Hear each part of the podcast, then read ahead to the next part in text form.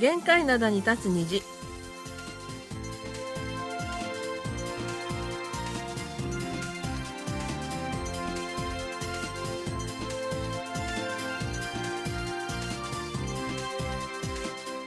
皆さん、あんにょがせよ。1月18日水曜日の限界灘に立つ虹、スキマップとゆうちゃんもです。え今週末から旧正月の連休を控えているソウルです。なんとなく慌ただしい雰囲気です。えーさらに20日の金曜日は大寒だということで旧正月連休はちょっと寒くなりそうです。丸亀の母さんことキミヤズンです。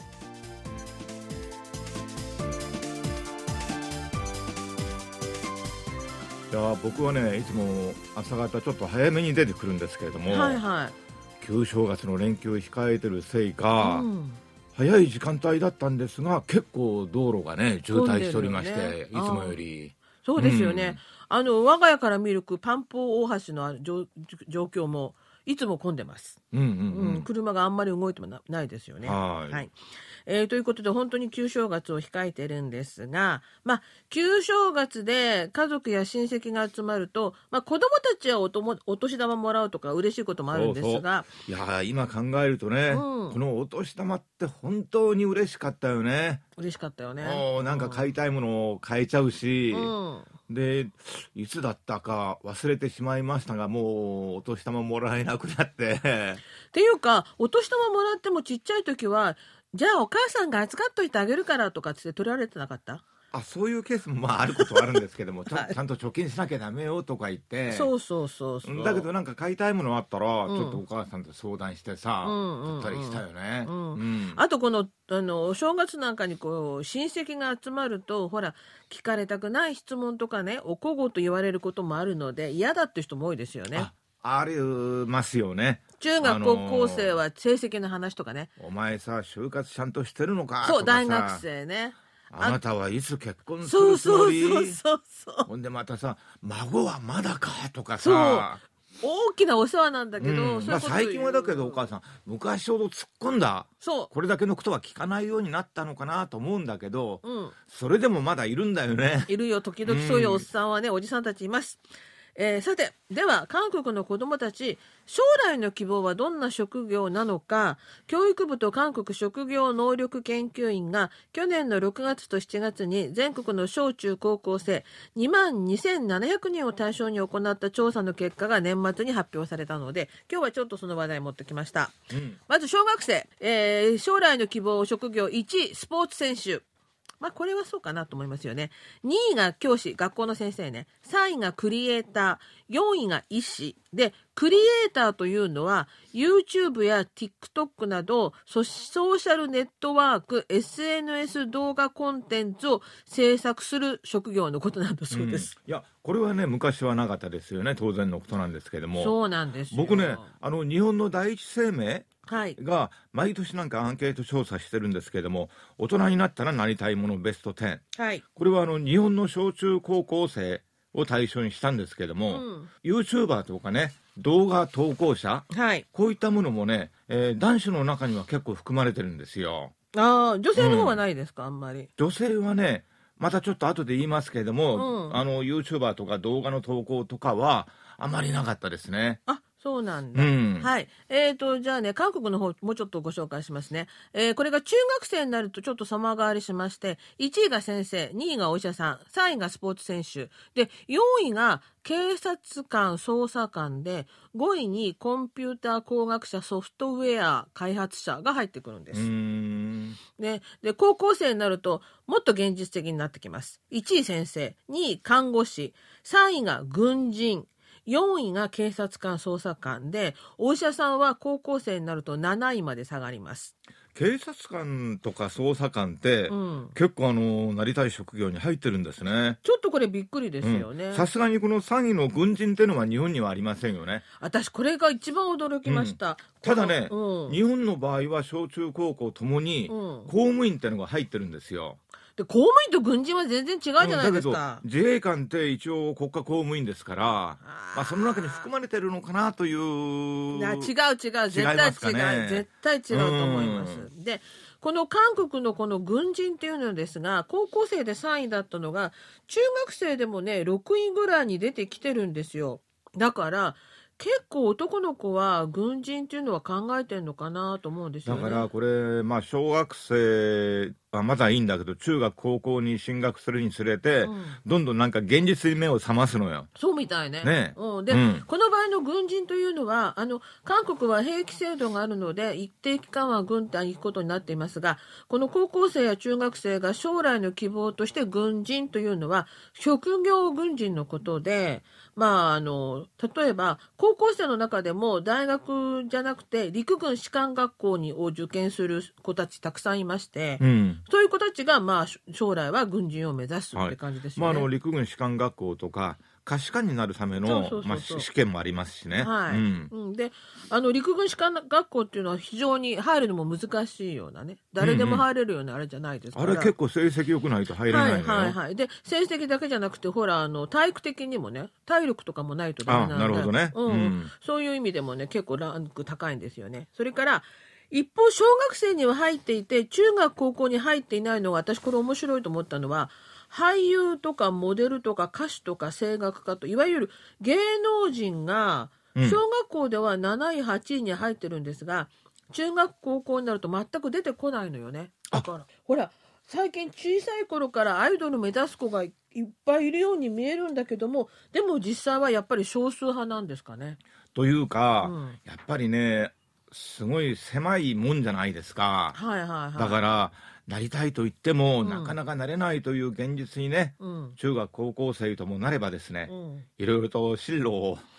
もっとちょっと考えて。具体的になってくるのね。はいはい、はい。まあ、とにかくあの小学生の3位にクリエイターという YouTuber が出てきたのがね非常に今らしいんじゃないかなと思います、ね、それと僕韓国はね、なぜかこれ入ってないんですけれども、日本の場合小中高校女子はともにね、うん、入ってるのが何かというとパティシェ。あパティシェね。そうそうそうそうそう。そうパティシェと看護師は必ず入ってますね、うん、女の子の場合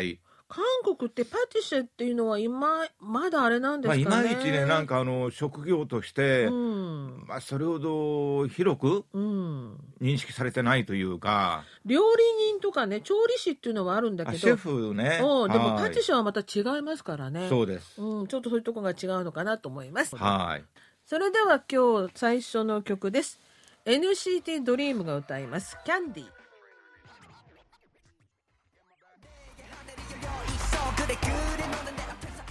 はい NCT ドリームでキャンディーでしたあのこの曲昔 HOT が歌って大ヒットした曲を今のアイドルがリメイクして歌ってるんですがテレビの歌番組に出てるのを見たら昔と同じ衣装で同じ振りで踊ってました。HOT は当時もすごい人気があったから、そのファンは今ちょっとまあ年を取ったわけなんですけれどもだからその子供世代が歌って踊ってるってことでね、うん、子供世代が同じ格好して歌ってるのを見ると、うんうん、当時のファンも結構喜ぶんじゃないですか？そうだから、うん、いやいい曲はいいのかな今もね昔もいいなと思いました。それでは今日最初のお便りです。はい。ラジオネームメミル・ジョンビョンさんからいただきました隙間さん、丸米さん、ご機嫌いかがですか？ドクターシンさんが、こんな時になんで特番なんだ？とおっしゃっていましたが、春光伝が好きなので、月曜日の再放送は嬉しかったです。日本で2000年に公開された映画春光伝、イム・ゴンテク監督を見て好きになりました。パンソリの演者が語り部として出てくる構成はとても新鮮で、魂のこもった歌声と切ない恋物語が相まって心に染みます。パンソリに興味を持ちミス A の辻さん主演の「花香る歌」も見ました。韓国で本場のパンソリを聞いてみたいです。はい、ありがとうございます。ありがとうございましだけどこの映画僕見てないんですが「花香る歌、そう私タイトも、ルがすごいいいですね。うん、私もこの映画見てないんですね。えー、春光殿と、それからソピョンジェ、えー風の丘を越えてソピョンジェ。これは私見たことあるんですが、うんうんこの花香る歌ね、あの、ミス A の筋が出てる、これはね、私も見たことなかったんですあのよね。ー風の丘を越えての方は1993年でしたかな、はいあ。の韓国では公開されまして大ヒット。これね100万人以上観客動。員したんですよ100万人超えてるんですよね。今はさなんかあのヒットすると数百万とか言うけど、当時観客100万人っていうのはね、うん。空前の大ヒットだったんですそうよねそうそう、んもうすごかった。あの、お母さんたちが、おばあちゃんたちが団体で見に行ったそううこれってなんかあの単純な娯楽映画じゃなくて、うん。あのまあ、時代劇っぽいところもあるしそうそうそういろいろあったんですけどもそういう映画がね、うん。あのこれだけ大ヒットするとは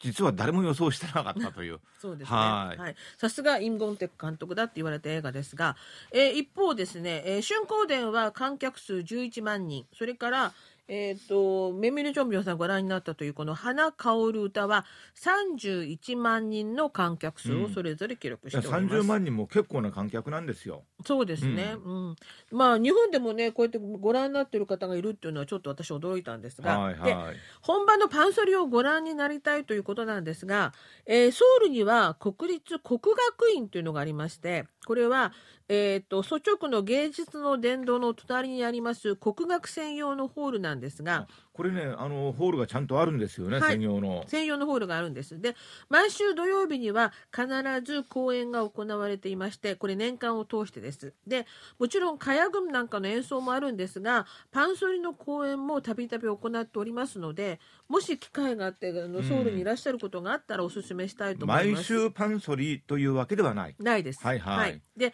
値段もね、安いんですよ。A 席が2万ウォン、日本円にして2000円。で、B 席が1万ウォン、1000ウォン1000円ですので、おこれってさあのちゃんとしたコンサートホールでさ、うん A 席2万ウォン B 席1万ウォンって今のご時世だと結構安いよね。非常に安いんですよ。機会があったらぜひご覧になってください。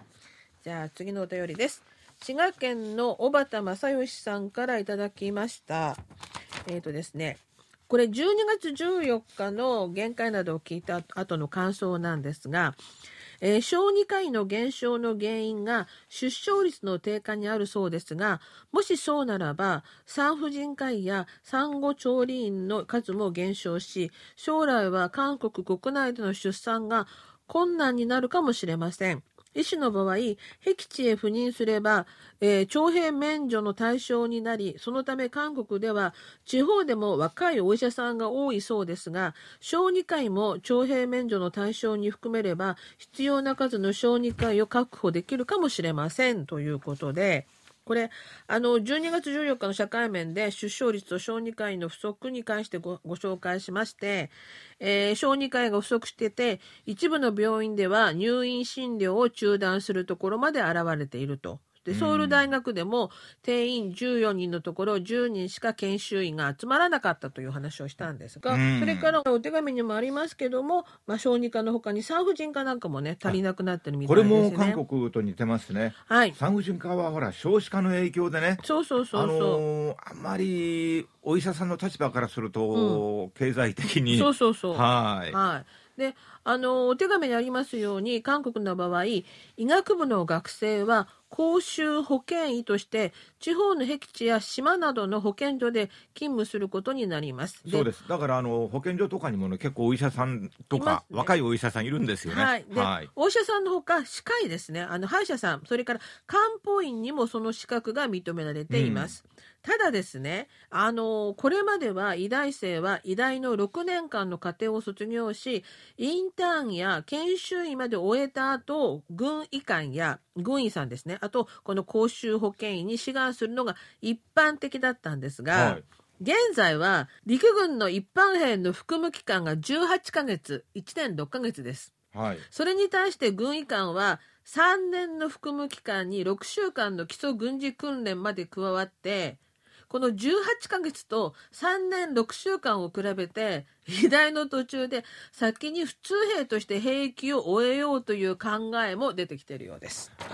まあ多分あの昔はね一般の兵士の兵役の期間って長かった。結構3年近くとかあったんだ2年以上とかだったんで、それほど差がなかったんですけども、うん。今はさどんどん短縮されて18ヶ月だから、はい。公衆保険医とか3年勤務しなさいって言われると倍ですからね。思わず考えちゃうの分かる気がしますよはい。ね。うん、だからということで、まあ、兵役の代わりとして僻地に赴任していた若いお医者さんもこれからはもしかすると減っていくかもしれないということでで若いお医者さんの中に小児科を専門とする人自体が減ってるということなので、まあ兵役がをその含めればそのお医者さんが増えるんじゃないかというそういうのはちょっと違うんじゃないかなという感じです。はい。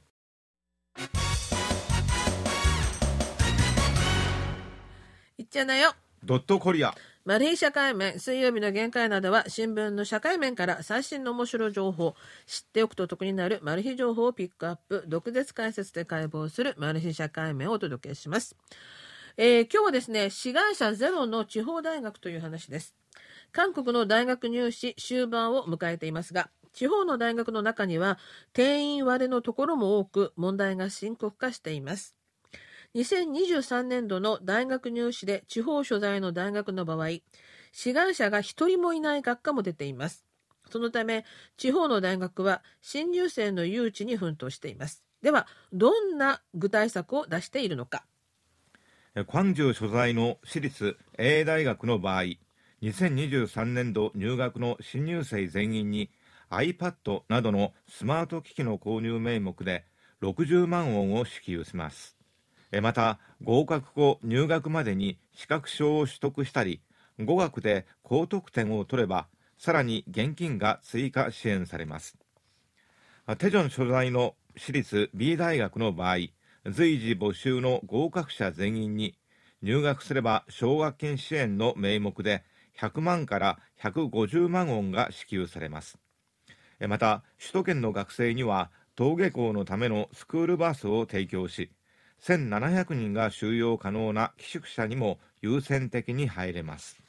このような各種支援は韓国人学生だけではなく、外国人留学生にも当てはまります。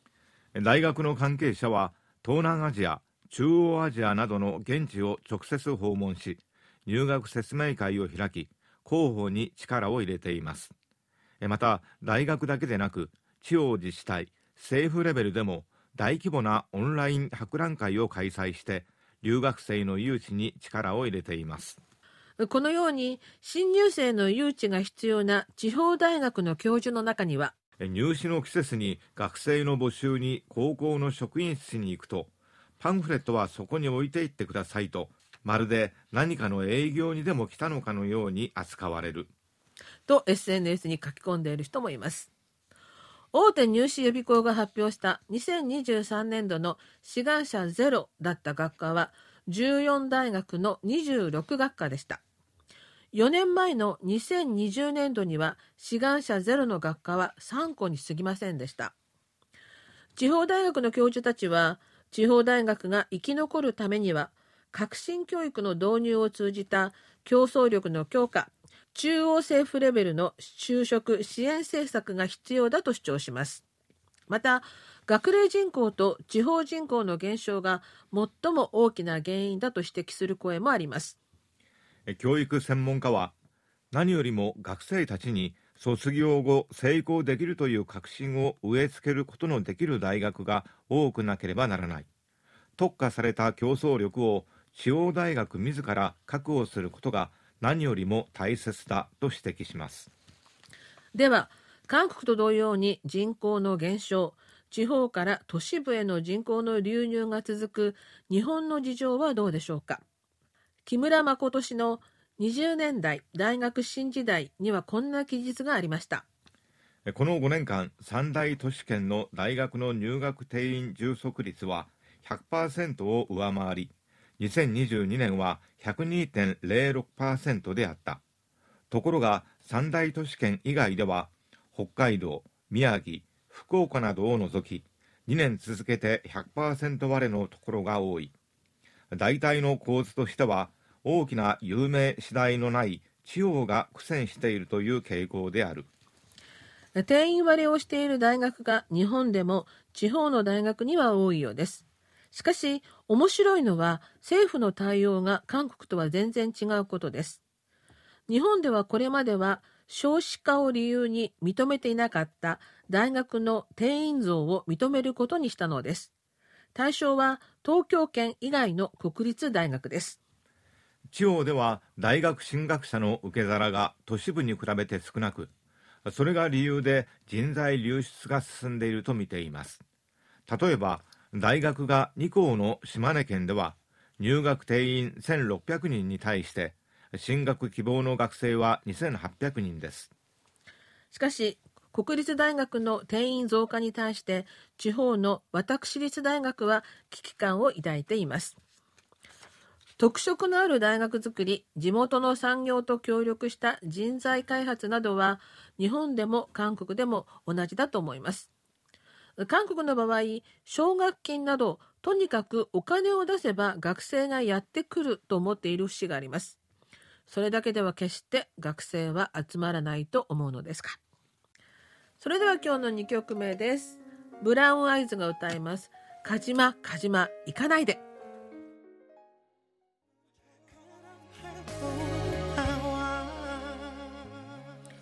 はい、ブラウンアイズで、カジマ、カジマ、行かないででした。それでは後半のお便りです。はい、神戸から原田良介さん、いただきました。明けましておめでとうございます。おめでとうございます。本年もよろしくお願いします。お願いします。え昨年は郵送による受信報告書を受けていませんでしたので、一通も送れませんでした。受信報告係から届く SNS で郵送再開とお知らせいただきましたので、今回送らせていただきます。ホームページでも放送は聞けますが、私は短波派です。退職後もそのまま再雇用で勤めていて、3年目に4月から入ります。仕事がちょっときつくなってきました。というね、はい受信報告書お便りいただきました。ありがとうございます。郵送により受信報告書を受け付けてなかったというわけではないんですが、あのベリカードをずっと長いことお送りできずにおりまして、あの今はベリカードもお送りできるようになっておりますので、本当に良かったと思っています。なんかあのちゃんとベリカードを送れるようになってね、うん、あの私ども少しはなんかちょっと気がね、えー、はい、ほっとしております。大変申し訳ない気分だったんですが、はいはいはい。で、あの、ホームページでも聞けますが、私は短波放送ですという原田さんなんですが、はい、あの、本当に日本語放送のリスナーの皆さんは、あの、この前のリスナー調査の結果でも、全体の大体5分の2の方はね、結構いらっしゃるんですよね、まだまだ。そうなんです。短波放送で聞いていらっしゃるという方が多かったのでね、日本語版はやっぱり短波なのかなっていう気がつく、はい、いたします。原田さん、なんかあの、退職後もね、そのまま再雇用でお、はい、お勤めしているということなんですが、3年目ですか、うん、仕事ちょっときつくなってきたよっていうおっしゃってるんですけども。まあね、まあ、何よりもね健康に配慮して。お体と体調に気をつけてね、はい、お仕事頑張ってあの3つの宝物があるじゃないですか。何ですか？第1は健康ですよ、はい、第2は知識ね、うん、はい。3は？第3はお金富 それ当然だろう。お金も入らないと。宝物なんだから。もっとかっこいいこと言うのかと思ったらなるほどね。いやだけど3番目で現実的なのね、あのー、健康ってのはね人間にとって本当にね、うん、第一の宝物ですよ、はい、だから、はい、原田さんもね、うん、健康にちゃんと配慮して、はい、もう今年もね、うん、新年も頑張ってください。頑張ってください、はい、ということでそれではまた来週水曜日のお相手は隙間ことゆうちゃんもと。マルコムのお母さんことキムヤスンでした。あんにゃげせ